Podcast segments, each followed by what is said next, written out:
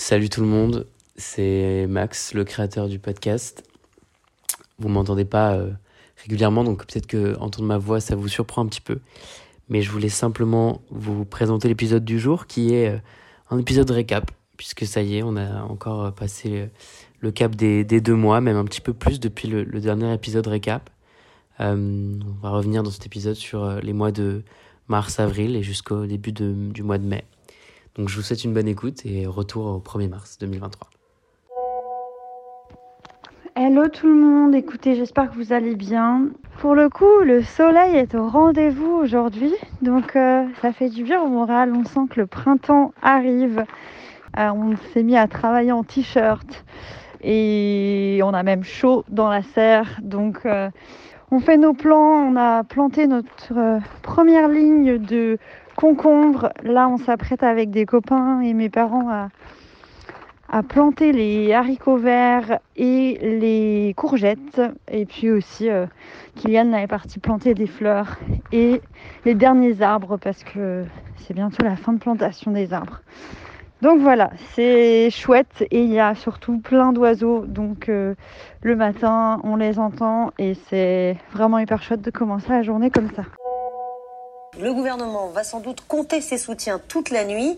Emmanuel Macron réunit en ce moment même à l'Elysée Elisabeth Borne et les ministres concernés par la réforme. Bonsoir Hugo Capelli. Bonsoir. La Première ministre fait face à un choix très délicat. Oui, demain, deux choix se présentent. Soit les députés votent la réforme des retraites, le gouvernement a une majorité et la réforme est adoptée. Soit, faute de majorité, eh bien, le gouvernement peut dégainer le fameux article 49.3.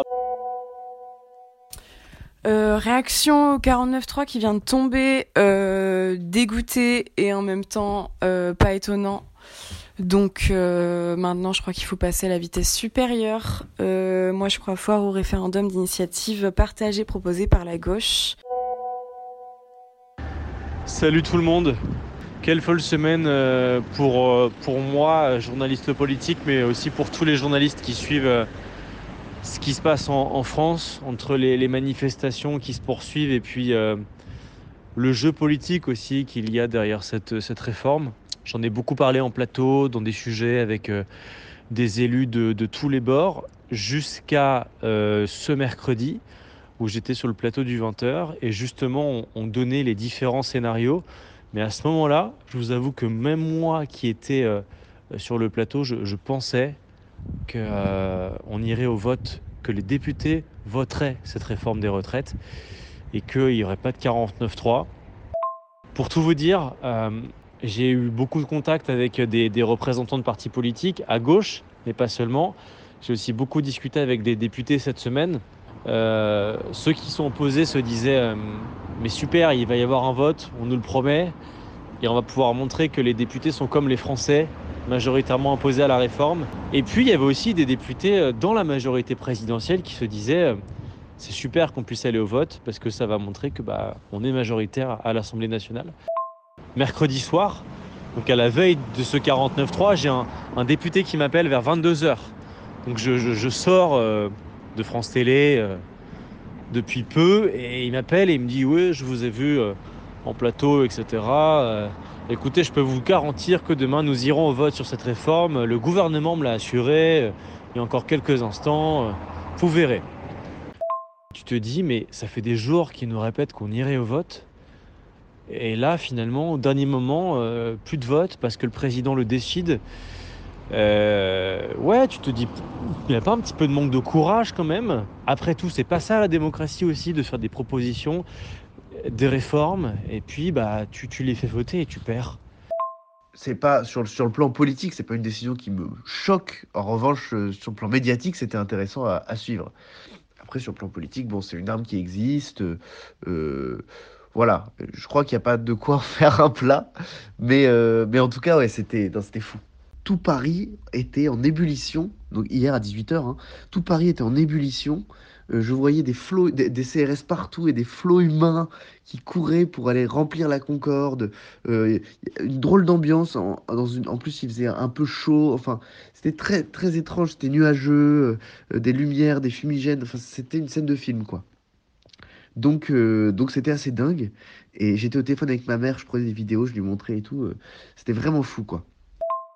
49.3 un jour, 49.3 toujours. euh, bon, outré, euh, saoulé, euh, blasé. C'est très bien qu'il y ait des gens qui, réagissent un peu plus, je pense, de mon point de vue, par la force qu'avant, parce que on décide quand même de la vie des gens et du temps des gens à leur place. et surtout, on refuse de laisser les gens voter. Donc, bon, ça prouve un petit peu aussi. Que des fois le système vertical a ses limites. Les amis, bonsoir. Euh, la, coutume commence à s'installer puisqu'il est minuit 32 au moment où je vous fais ce vocal. Alors je suis désolé si vous entendez des espèces de talonnettes, euh, de bruit de talons de bourgeoises derrière moi. C'est euh, mes vraies chaussures. Je suis en train de traverser Paris pour rentrer chez moi parce que je sors de l'avant-première de deux films à vocation un peu écologique. Euh, le premier étant le documentaire de Camille Etienne qui sortira en avril sur la question écologique et de la fonte des glaces. Et le deuxième, c'est l'adaptation de Sur les chemins noirs de Sylvain Tesson avec Jean Dujardin. Cette adaptation est, fabuleuse, enfin c'est un, vrai moment de, poésie. Euh, je vous la fais très très courte, mais en gros, Sylvain Tesson, c'est un écrivain voyageur qui, depuis 25 ans, raconte ses voyages euh, dans des livres, euh, qui a traversé le monde. Et en 2014, il a fait une très très grosse chute euh, qui lui a valu du coma, de l'hôpital. Les médecins lui ont dit qu'il ne pourrait peut-être jamais, jamais remarcher, qui est quand même le, le sens de sa vie. Et donc il leur a dit si si je vais remarcher. Et pour faire sa rééducation, il s'est dit j'ai traversé le monde dans tous les sens, mais je n'ai jamais traversé la France. Et donc il, il s'est dit pour me rééduquer, je vais traverser la France à pied par ce qu'on appelle les chemins noirs, les tout petits chemins euh, qui ne sont pas affichés sur la carte et qu'on peut prendre à pied, qu'on retrouve notamment sur des cartes militaires très précises. Et donc il a, traversé la France comme ça du sud-est jusqu'à la pointe de la Hague, dans le Cotentin, euh, qui est par ailleurs là où j'ai grandi, en passant par la diagonale du vide, tous ces petits villages oubliés de la France. Bon bref, voilà, c'est ce récit-là qu'il a adapté en livre et qui est désormais adapté en film, que je vous invite à aller voir. On se reparle cette semaine, mais je voulais vous faire ce petit message. Dans le prolongement des soulèvements de la terre, je vais rappeler que nous irons chercher ceux qui bétonisent les terres, ceux qui font des coupes rases, ceux qui mettent des panneaux solaires sur des forêts, sous couvert de capitalisme vert et de croissance verte. On ira les chercher, on se battra contre leur monde. Vive la révolution, désarmons la police, Nova Salem Euh, pour celles et ceux qui auraient loupé l'affaire, une méga bassine, c'est une immense étendue d'eau, euh, donc une eau qui est puisée dans les euh, nappes phréatiques, qui servirait de réserve de substitution quand il n'y aurait plus d'eau pour irriguer les exploitations agricoles. Maintenant, ça pose plein de soucis parce que déjà on est sur une eau qui est stockée, l'eau c'est notre bien commun, donc déjà on privatise un bien commun, on l'accapare. Et en plus, euh, il serait destiné qu'à seulement 5% de l'agriculture française, parce que pour en bénéficier, il faut avoir un système d'irrigation. Et tout le monde n'est pas doté d'un système d'irrigation. Et en plus, ces 5% euh, sont en majorité représentatifs de l'agro-industrie, de la monoculture, alors qu'on sait très bien que euh, ce schéma est juste mortifère euh, pour notre planète et pour les gens qui y habitent, et ce n'est pas comme ça qu'on va euh, ralentir les changements climatiques. Bref, euh, j'ai été coupée, mais euh, douce ras-le-bol général. Et donc euh, cette grande lutte maintenant depuis des semaines et des mois contre ce projet et ces installations de méga bassines partout, partout dans la région. Moi j'ai un copain qui a été hospitalisé, qui s'est fait même opérer de la jambe et c'est le mec le plus pacifique du monde, donc je suis un petit peu énervée. Et il y, a- encore deux personnes qui sont entre la vie et la mort, donc voilà, ça suffit quoi. Je pense que les Français n'ont pas vraiment encore totalement connaissance de ce sujet. Quand j'en parle avec des, écologistes, par exemple, ils me disent, mais euh, si on te, on te donne toutes les connaissances autour de, de cette thématique-là, ça te donne envie de détester les bassines et euh, ce mode de fonctionnement.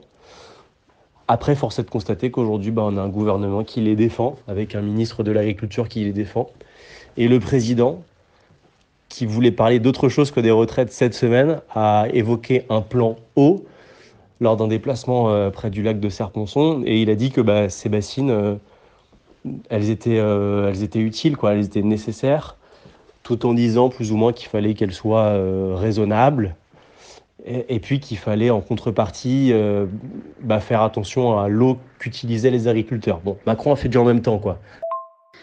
Ouais, je rebondis sur ce que tu dis, Hugo. C'est vrai que le sujet des méga bassines me révolte encore et toujours. Euh, c'est hyper stressant pour moi euh, de, de suivre ça euh, parce que je, pour le coup, je mets vraiment à la place des, des agriculteurs à taille humaine qui sont là-bas et qui n'auront eux pas accès à l'eau puisque ça concerne évidemment que des gros agriculteurs. nous, on se casse le cul à réfléchir à des systèmes qui consomment le moins d'eau possible avec des petites réserves d'eau, euh, avec une réduction du travail du sol, une couverture permanente des sols avec des couverts végétaux, etc., pour qu'il y ait moins d'évaporation possible, euh, qu'il y ait euh, voilà, une température fraîche dans nos sols, on fait attention à ça. Et après, de voir qu'il y a des, grosses coopératives, hein, parce que c'est clairement le système agro-industriel qui est, qui est derrière et qui entraîne aussi ces agriculteurs-là.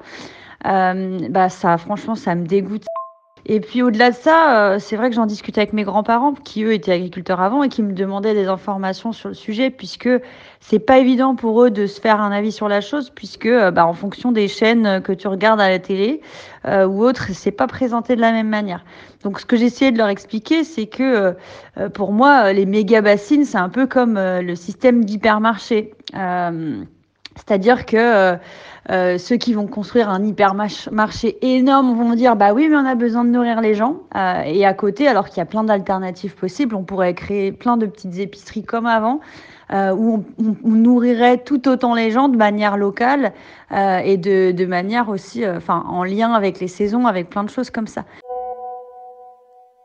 Comme cette semaine s'annonce peut-être difficile pour certains peut-être moins pour d'autres j'ai commencé moi par un petit concert euh, la semaine.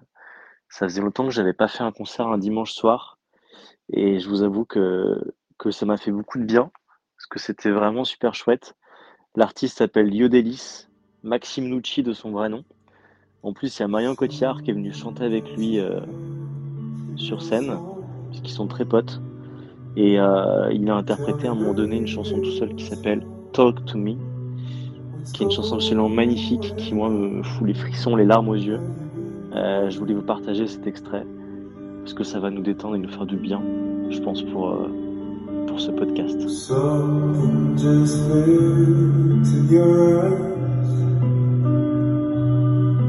There's a in your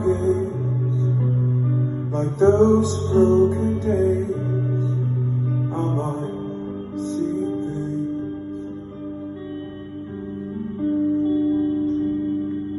Alors,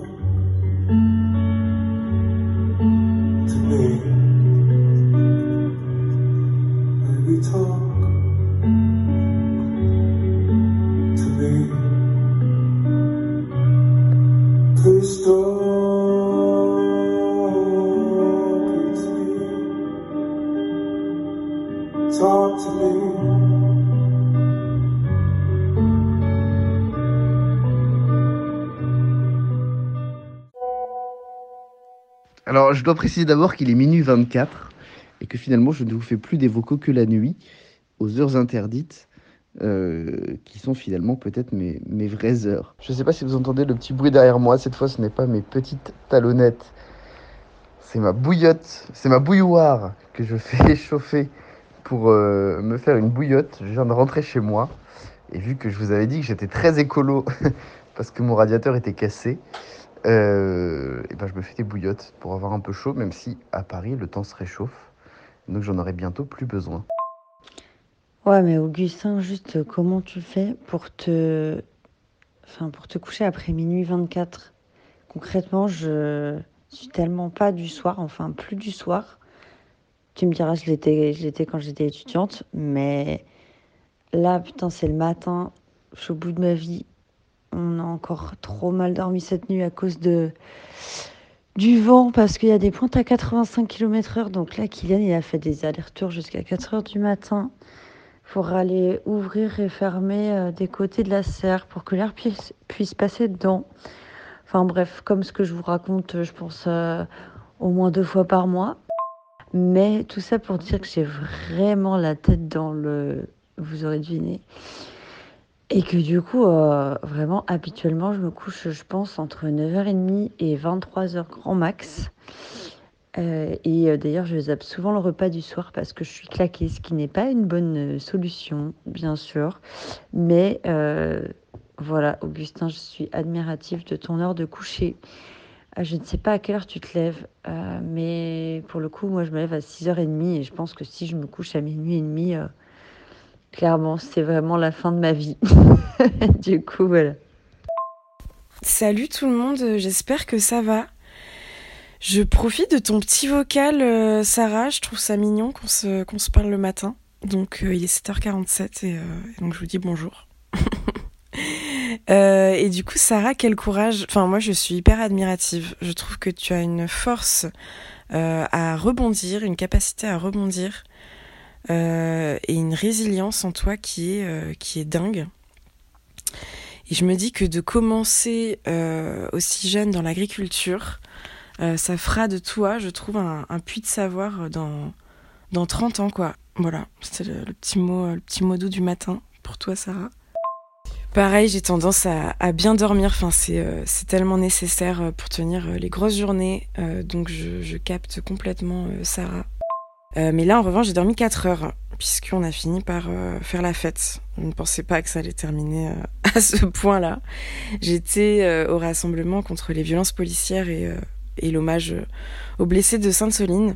C'était euh, c'était dur, euh, j'ai eu des frissons et une petite larme à l'œil à un moment donné face à certains discours. C'était beau, je trouvais, face à l'adversité, de, se réunir comme ça, de d'être ensemble, cette volonté d'être ensemble et de, de, lutter contre un même monde finalement, contre un acharnement, contre une violence systémique et contre un capitalisme et tout un schéma qui, qui, nous amène droit dans le mur. Coucou Marion, écoute, euh, mille merci pour ton message qui me fait hyper plaisir et qui me touche beaucoup. J'ai presque la petite larme euh, parce que j'ai l'impression justement que parmi vous, je suis toujours en train de moi me plaindre et de pas réussir à avoir un rythme euh, qui soit cohérent avec ce que je recherche donc euh, ça me fait vraiment du bien d'entendre euh, d'entendre ça de ta part. Et, euh, et, je te renvoie le compliment pour le coup. parce que tu es aussi engagé dans plein de combats différents. Bonjour les amis. Écoutez, moi là il est 8h30. Au moment je vous écris, je finis mon café, je vais partir au travail. Je dois aussi avoir la voix de quelqu'un qui a fumé trois paquets de clopes la veille. Alors qu'en vrai, c'est pas exactement le cas si on compte bien. Euh, j'ai écouté vos petits messages. Alors d'ailleurs, Sarah, en, réalité, je vous ai écrit hier à minuit et demi. je vous ai envoyé des, petits vocaux. Mais je me couche plutôt à 1h30, 2h du matin, hein, tous les jours. Je me réveille à peu près à 8h. Euh, mais en fait, je dors peu depuis tout petit, donc euh, voilà, j'ai pris l'habitude. Et donc, ça me permet de, de faire des. Bah, après, j'ai un rythme un peu décalé. Parce que par exemple, me lever à 6h30, pour moi, c'est impensable. Mais ça participe à ce que je disais la dernière fois, de ton rythme de vie qui est. Euh, qui pour moi est, est impensable et qui est très très courageux, quoi. Et Marion, je constate que dès, l'ouverture des yeux, euh, le militantisme te, saisit euh, ce qui semble prouver que tu as vraiment ça dans, le cœur. Voilà, et ben moi je vais aller me chercher un pain au chocolat à la boulangerie. Bonne journée. Les amis, comment vous allez? Ça fait longtemps, je crois qu'on doit avoir des, des, trucs à se raconter. On est samedi 18h euh, et que je me suis levé tard et que donc je fais une petite balade dans, Paris qui commence à, mettre les vêtements du printemps. Je trouve que Paris, là, va mieux. Je sais pas, j'ai l'impression que l'atmosphère s'est un peu détendue. Euh, aussi, c'est peut-être le printemps, c'est peut-être parce que, comme je vous dis, j'ai été enfermé et que donc je sors, je respire un nouvel air. ça me fait du bien. Mais j'ai trouvé le mois de mars très très anxiogène dans Paris. euh, voilà, sur l'ambiance générale de la vie, euh, les poubelles, euh, les transports bloqués, euh, les manifs, etc. Tout ça crée une ambiance particulière. Et donc là, en ce début de, en ce mi, enfin fin d'avril même, d'ailleurs maintenant, je trouve que la, que l'ambiance est un peu plus cool. Et donc c'est agréable. On commence à avoir envie de sortir et de se balader. J'arrive à Place Saint-Michel. Vous devez entendre peut-être un peu de musique.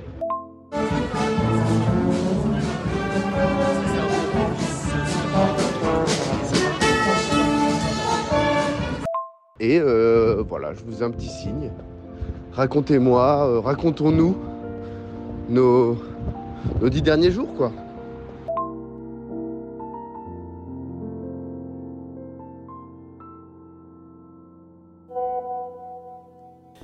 Alors, bilan de la réforme des retraites, euh, après ces trois mois et ces euh, 12 jours, il me semble, de grève générale. Euh, écoutez, forcément, euh, bah, hyper déçu de la décision, mais en même temps, euh, voilà, c'est un peu toujours la même réaction, pas étonné, quoi.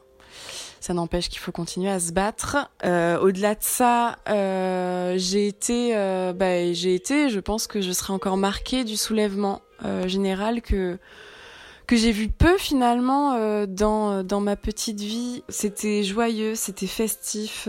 j'ai passé des, très bons moments malgré la colère euh, dans ces manifestations. Euh, voilà. Et le combat continue. Il y a un, grand appel euh, le 1er mai. Euh, J'espère que euh, vous y serez. Sarah, je sais pas si tu pourras. Hugo, j'imagine que tu seras euh, sur place. Et Augustin en manif. Euh, ce serait cool. Bon, j'ai écouté ce que disait Marion sur la question de la réforme des retraites, enfin du post-réforme. Euh, je trouve ça intéressant. Euh, et bon, moi, je l'ai vécu de manière un peu moins viscérale, puisque j'avais tendance à être plutôt favorable à la réforme, et je vous l'avais déjà dit d'ailleurs sur le groupe. Euh, en revanche, je te rejoins évidemment sur la question sociale ou sociétale euh, que ça a entraîné, sur l'intensité de l'opposition, qui était assez, assez impressionnante. Moi, à l'époque des Gilets jaunes, j'étais à la fin du lycée. Déjà, c'était c'était très impressionnant, mais c'était sur le temps long. Ça a duré plusieurs semaines. Euh, là, euh, la réforme des retraites, c'était euh, le mois de mars. Voilà. Donc, ça m'a vraiment. Voilà, je m'en souviendrai, quoi, de, cette, de cette période. Salut tout le monde. Ça a été deux semaines où bah, j'ai passé un peu beaucoup de temps au travail. C'est un peu à l'image de ces, premiers mois de 2023 en fait. Les retraites m'ont pris beaucoup de temps et j'ai eu envie de suivre le dossier jusqu'au bout. Et évidemment, je me suis proposé parce que parce que c'est un sujet qui m'a intéressé. Je l'ai beaucoup suivi en tant que journaliste politique qui suit la gauche depuis euh, début janvier, les premiers meetings jusqu'à la décision, j'étais là. Voilà, donc euh, a un petit peu refermé aussi cette page, cette euh, décision du Conseil constitue, mais pas vraiment. Parce que euh, les syndicats veulent continuer à mobiliser, qu'il y a le 1er mai, que la gauche veut faire vivre cette contestation en se disant bah, que ça peut aussi être que du positif pour eux, parce qu'on sait que les partis de gauche ont eu du mal un peu à, bah, faire beaucoup de voix aux élections, donc ils essayent un peu aussi de, revenir dans le jeu à travers tout ça et de montrer que euh, le social, la défense des salariés, c'est eux. Aussi, petite anecdote euh, love, parce que c'est vrai qu'on parle pas assez de love sur, cette, euh, sur ce podcast. On est timide, on est gêné, peut-être que notre famille nous écoute. Eh bien, j'ai téléchargé cette application du nom de Tinder. Ça fait mal à ma techno-résistance, ça me fait mal à ma poésie euh, de rencontrer quelqu'un comme ça. Euh, mais voilà, je, je l'ai fait. Et, euh, et bah, c'était sympathique. Mais, mais on, retourne, on retourne à la vraie vie.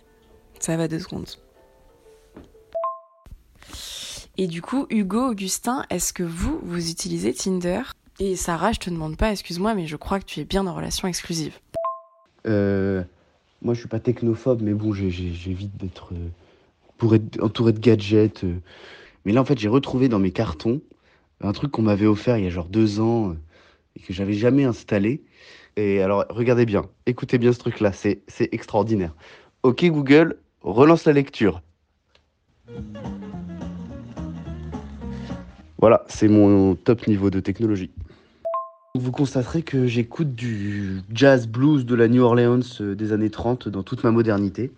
Euh, J'en profite pour d'ailleurs répondre à la question de Marion sur les, sur les applications de rencontres. Alors, bon, moi, j'utilise pas d'application de rencontre pour une raison euh, simple. C'est que j'ai la même amoureuse depuis 6 ans et demi, 7 ans. Bientôt 7 ans. C'est effrayant d'ailleurs. Et du coup, du coup, c'est non, j'ai pas cette chance. En revanche, euh, j'ai beaucoup de copains qui, utilisent ça et, euh, c'est toujours amusant de, les assister dans leur recherche passion- passionnelle d'amour. Mais attends, Augustin, moi j'avais pas du tout capté que t'avais une copine, euh, une amoureuse depuis presque 7 ans. C'est trop bien. Et c'est rare à nos âges d'avoir des longues relations comme ça. Donc, donc raconte-nous, vous vous êtes rencontrés au lycée, j'imagine, d'après mes calculs.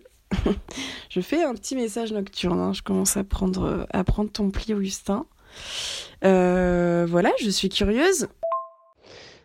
Écoute, oui, c'est vrai. Je, je- bon, je m'épanche pas tellement sur la question, mais euh, pour tout dire, on s'est rencontrés au lycée. Enfin non, en fait, on s'est rencontrés au collège, euh, mais notre relation a commencé au lycée en seconde. On a été dans la même classe pendant deux ans, première terminale. Euh, Il y a eu des moments compliqués à ce moment-là parce que parce que moi j'ai beaucoup changé à cause de. Je vous en avais parlé, je crois. J'ai fait un, traitement qui s'appelle Roaccutane, un traitement pour la peau, euh, qui est très violent et qui a notamment. Enfin, moi, ça a tout changé dans ma vie. Euh, et ça m'a changé, moi, surtout, en profondeur, vraiment. Euh, parce que, je sais pas, c'est un médicament, en tout cas sur moi, qui a eu beaucoup de conséquences euh, psychologiques, pas négatives du tout. hein. Mais euh, disons que euh, c'est à ce moment-là que je crois que j'ai quitté ma vie d'ado. Euh, et donc, ça a changé beaucoup de choses. Ça a été un peu dur, notamment avec elle, parce que, je sais pas, j'ai beaucoup beaucoup changé, mais elle, elle m'a. Et puis même, j'étais très désagréable. C'est un médicament qui est vraiment lourd. J'étais très désagréable. Elle m'a supporté pendant cette période, etc. Enfin, quoi qu'il en soit, donc on a fait notre lycée ensemble. Et après le bac, euh, moi, je suis parti à Paris, euh, à la Sorbonne, et elle à Lille. Euh, et donc, depuis ce temps, c'est encore le cas. Et on se voit une fois par mois. Alors, en, en moyenne, hein, évidemment, on se voit les vacances, etc. Donc c'est une relation particulière de grande confiance et de grande indépendance parce que on est tous les deux très très indépendants et en fait je pense que si on même encore aujourd'hui si on se voit plus d'une semaine au bout d'un moment on a chacun envie de retrouver euh, notre univers donc euh, c'est une relation où on prend euh, tous les bons moments ensemble et surtout je crois que ça tient parce qu'il y a pas mal de gens qui me disent mais à 22 ans comment ça tient? Je crois que ça tient parce que on se pose pas tellement la question de de quoi sera fait demain. Et donc pour l'instant ça tient.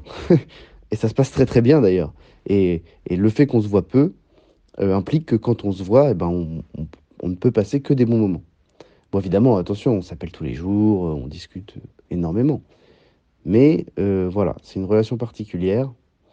Euh, et, donc, on a trouvé un équilibre comme ça. Les choses risquent de changer, puisqu'elle risque de me rejoindre à Paris. Alors, on vivra pas ensemble.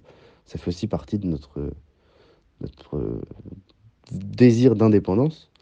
Mais en tout cas, on se retrouvera dans la même ville, a priori l'année prochaine. Et on verra comment les choses vont, évoluer. Me concernant, euh, j'ai bien euh, Tinder sur mon téléphone. Donc l'application est bien là. Et pourtant, ouais, c'est hyper décevant, mais je m'en sers pas du tout. C'est un peu une appli qui dort sur mon téléphone, euh, que j'ai depuis plusieurs années. Alors je m'en suis servi hein, il, y a, quelques années, j'étais plus actif et j'allais swiper pour faire des rencontres. En réalité, j'ai surtout fait des rencontres amicales. Je me suis fait quelques amis comme ça, notamment lorsque j'étais en, voyage à l'étranger. Et la seule vraie rencontre euh, qui m'a un peu marqué sur une application, c'était sur euh, une autre appli qui s'appelle Bumble. Et j'avais rencontré euh, une fille à Paris avec qui on a, on a passé un petit peu de temps ensemble pendant plusieurs semaines, plusieurs mois. Et, c'était super chouette. Mais, mais non, Tinder, Tinder, moi, je ne m'en sers pas. J'ai pas besoin de ça, franchement. On peut faire des rencontres différemment dans la vie. euh, Dans un bar, c'est quand même plus authentique, par exemple, ou sur des soirées euh, auxquelles on compte pas aller au départ. Et, voilà, parfois on peut faire, des rencontres aussi comme ça. Ouais, je réponds juste à Marion. En effet, relation exclusive pour euh, moi et Kylian. Là-dessus, tu te trompes pas. Et pour le coup, assez drôle puisqu'on s'est d'ailleurs rencontrés sur Tinder. Ça va faire 4 ans maintenant. Euh, du coup, appli euh, qui vraiment, je pense, permet de rencontrer des gens qui te correspondent euh, en sachant que euh, on n'a pas toujours la possibilité d'aller rencontrer du monde, je sais pas, au bar ou, autre, dans, dans- des assos, comme c'était mon cas moi, à l'époque où j'étais en apprentissage à Vannes et où mon école était à Toulouse. Donc, pour le coup, note positive plus plus, puisque bah, vraiment, nous, ça a matché direct. Salut tout le monde, j'espère que vous allez bien. Euh, Petit vocal en direct de Paris. Nous avons réussi à bouger euh, pour 24 heures, mais c'est déjà ça, puisque c'est l'anniversaire de ma soeur ce soir. Donc euh, malgré la fatigue, on s'est organisé et puis euh, grosse fiesta tonight. Salut tout le monde J'espère que vous allez bien. Je sais pas du tout si vous m'entendez, mais en tout cas on est à Paris et on passe une très bonne soirée. Don't you want me? You know I don't believe you when you say that you don't need me. Non mais alors euh, nous j'avoue, euh, on a un petit péché mignon, c'est que là il est, il est quoi? Il est euh, 3h21, on va peut-être opter pour un kebab.